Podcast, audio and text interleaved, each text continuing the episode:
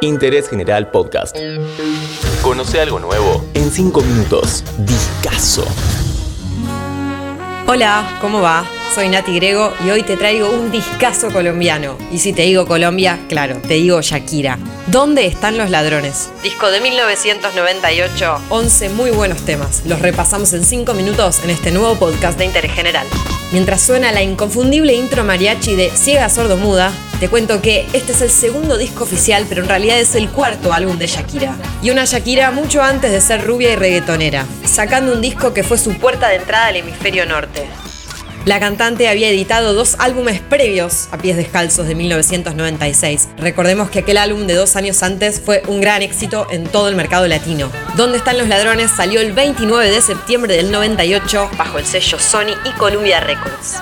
Este es el álbum que la hace ingresar al mercado del norte, logrando lo que fue una consolidación de la música latina con el público de Estados Unidos, aún siendo un disco en español. Esto no pasaba antes en los 90. De hecho, se le adjudica tanto a ella como a Ricky Martin ser fundamentales en lo que hoy es muy normal. En Estados Unidos se escucha mucha música latina. Incluso tras este gran éxito, su segundo álbum, Laundry Service, fue grabado primordialmente en inglés, algo que ella nunca había hecho, pero ya estaba absolutamente evocada a conquistar al público de todo el mundo y no solamente al latino.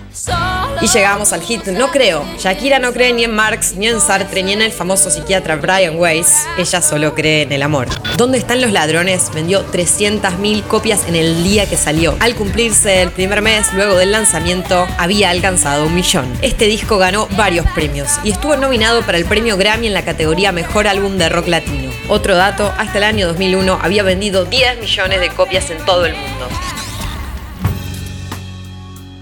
Inevitable, es un tema súper rockero que empieza con bastantes confesiones. Este tema tiene una parte de batería usada en High and Dry, la canción de Radiohead del disco The Vents de 1995.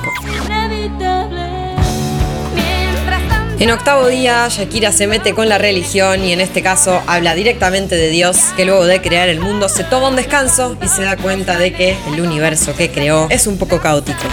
Musicalmente hablando, este disco lo tiene todo. Acá Shakira experimenta con el rock and roll, con la música latina, con las baladas semiacústicas, desde lo que solemos llamar pop, sonidos mexicanos, sonidos de la música del Medio Oriente, hasta baladas cubanas.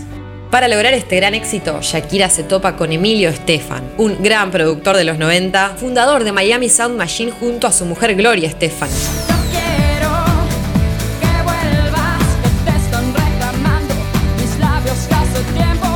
Este es un álbum que sobre todo habla de relaciones, de rupturas, del amor. Las canciones son en primera persona y puede llegar a parecer que las temáticas de cada una de ellas son bastante similares.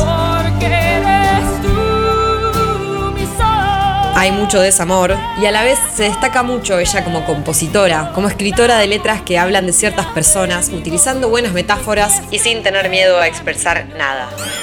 Discaso.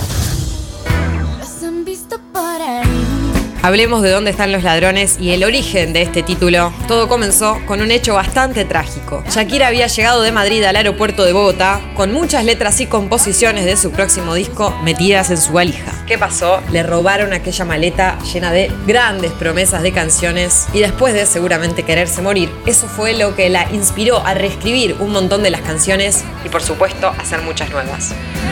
¿Dónde están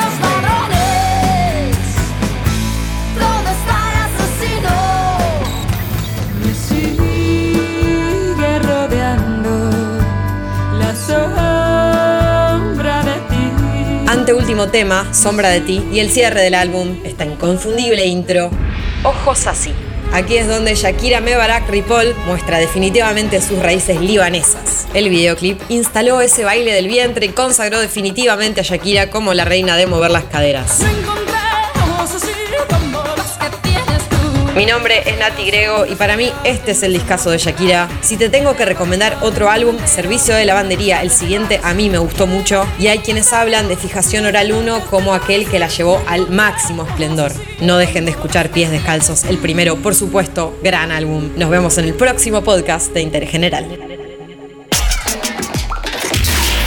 Descubrí algo nuevo todos los días en interésgeneral.com.ar. Spotify, Amazon Music, Apple Podcast y Google Podcast.